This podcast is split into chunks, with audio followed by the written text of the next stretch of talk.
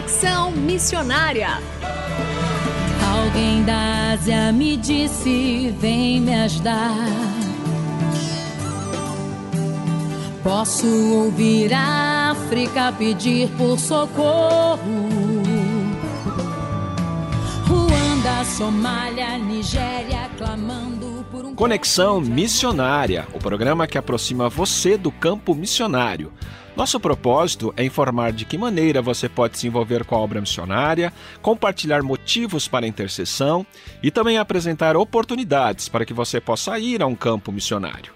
Iremos mostrar aqui como fazer missões de curto e longo prazo, entrevistas e a programação de eventos e atividades missionárias para quem deseja fazer parte daquilo que Deus está realizando no Brasil e no mundo. Fique conosco, está começando mais um Conexão Missionária.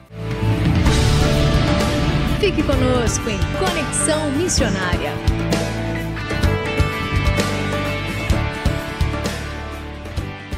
O Conexão Missionária vai ao ar todas as terças-feiras, às 17 horas e 5 minutos, com reprises às quintas, às 11 horas e 15 minutos e às 19 horas e 30 minutos. Você também pode fazer o download do podcast deste programa e de demais programas acessando o site transmundial.com.br. Fazendo Missões para quem deseja fazer parte daquilo que Deus está realizando no Brasil e no mundo. O tema do programa Conexão Missionária de hoje é a Igreja do Futuro e o Futuro da Igreja, refletindo sobre as questões atuais, as quais a igreja está sendo desafiada. E para falar conosco sobre esse tema, está conosco o missionário Leandro Silva, que é presidente da missão Aleph. Leandro, seja muito bem-vindo ao programa Conexão Missionária. Muito obrigado, Renato. Leandro, primeiramente, nos conte, nos fale um pouco sobre a missão Aleph, como ela foi organizada e quais são os objetivos da missão.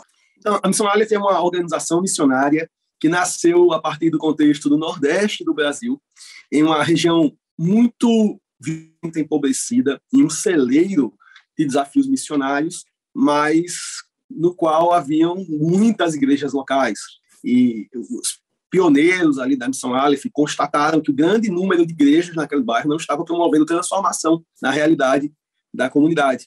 Pessoas estavam sendo alcançadas pessoalmente ou individualmente, mas isso não se traduzia em um relacionamento público e transformador com a comunidade. E então a, a, aquele grupo de líderes começou a caminhar junto e a, a buscar um movimento de unidade do corpo de Cristo em torno da missão de Deus para promover transformação naquela região. Com o passar do tempo, outros líderes de outros bairros empobrecidos do Brasil, de outras comunidades do Brasil, começaram a, a, a se juntar a esse movimento com essa mesma constatação. O nosso bairro tem muitas igrejas, tem muitos problemas, muitos desafios. Nós precisamos de um movimento de unidade do corpo de Cristo para promover tanto transformação social como transformação espiritual na nossa comunidade, na nossa cidade.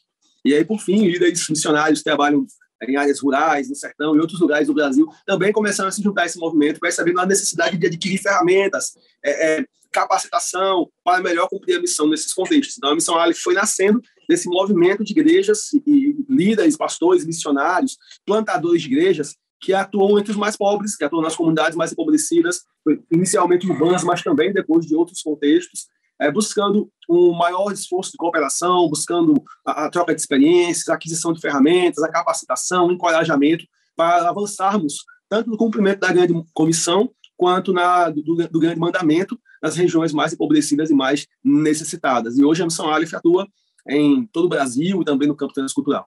E nesse sentido, Leandro, como a Missão Aleph, então, ela realiza esse trabalho? Como ela mobiliza capacita e motiva pastores e líderes para desenvolverem essas ações em suas igrejas locais? É, é, eu diria que essa expressão é, é muito importante para nós. Nós somos apaixonados pela igreja local. Nós não somos uma missão para-eclesiástica, nós somos uma missão pró-eclesiástica. Nós existimos para apoiar, servir e caminhar com a igreja local.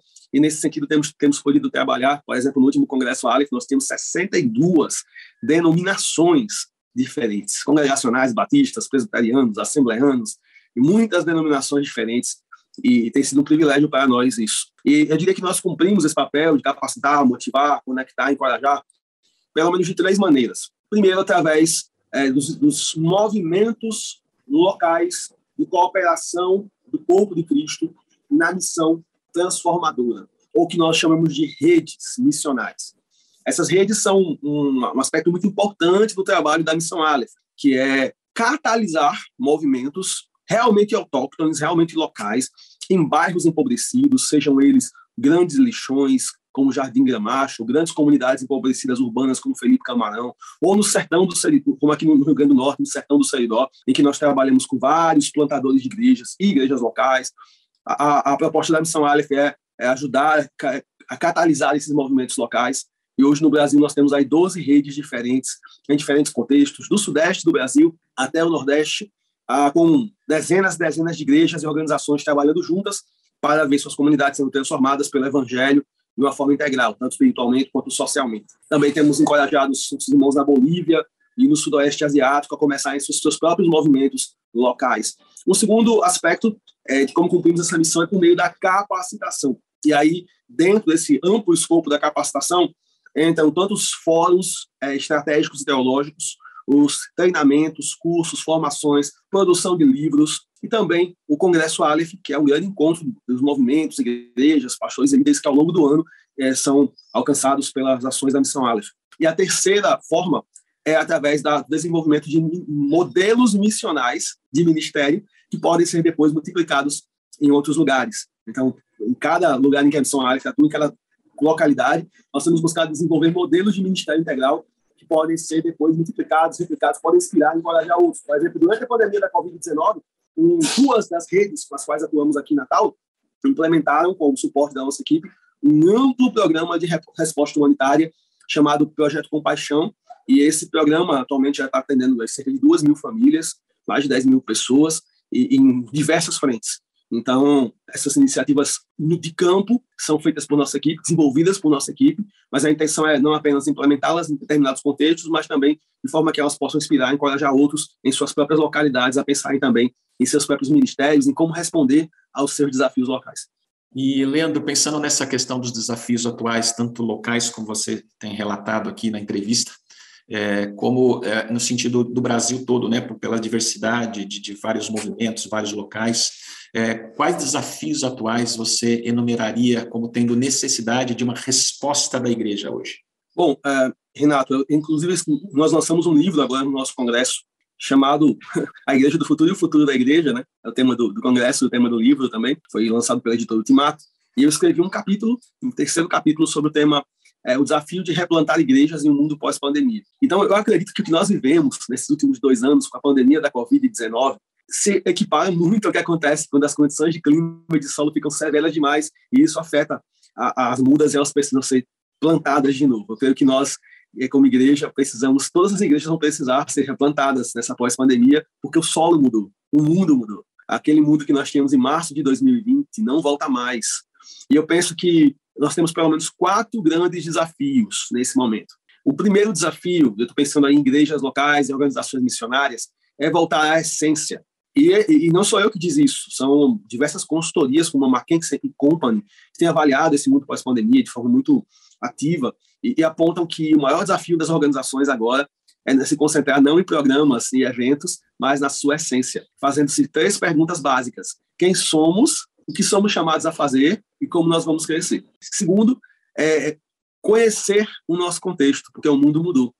Então, o campo missionário mudou, é, o bairro mudou, a cidade mudou, como isso afetou, por exemplo, os idosos da nossa região, como isso afetou as crianças. Aqui na minha região, por exemplo, que eu vivo e moro, Silva aqui, a imensa maioria das crianças estão sem aula há quase dois anos. Então, isso vai trazer prejuízos na aprendizagem desses meninos e meninas pelos próximos anos.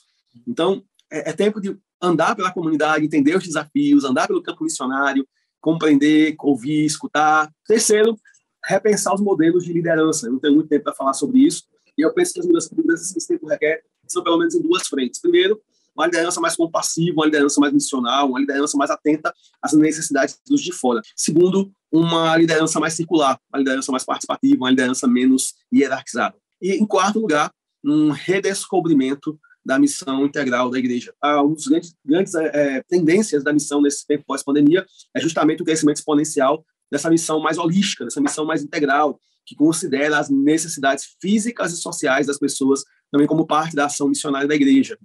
E aí, Renato, nós temos dois grandes desafios. Primeiro, a ampliação da pobreza e da miséria, porque os impactos da Covid-19, de acordo com estudos, vão perdurar por 10 anos para os mais pobres do mundo. Vai levar 10 anos para que os mais pobres cheguem à condição que eles estavam em março de 2020. Uma segunda coisa que, que vai exigir a atenção da gente são os impactos emocionais, psicológicos desse grande tempo de emergência. Ah, houve um, um, esforço muito grande para desenvolver vacinas, desenvolver tratamento, desenvolver, é, ampliar a rede hospitalar, criar hospitais de campanha, mas talvez não tenha tido, alguns pesquisadores afirmam que não houve tanta atenção assim aos efeitos psicológicos e emocionais desse tempo de emergência, desse tempo de pandemia. Então eu acredito que cumprir a missão nesse tempo pós-pandemia vai requerer uma atenção às necessidades físicas, sociais e emocionais das pessoas a quem queremos alcançar com o evangelho. Muito bem. Nós vamos, próximo programa, Conexão Missionária, nós vamos continuar com a entrevista com o missionário Leandro da missão Aleph. Então não perca na próxima semana a continuação dessa entrevista com o missionário Leandro, que é presidente da missão Aleph. E até a próxima semana. Leandro, muito obrigado. Obrigado, Renato. Um grande abraço. Até semana que vem.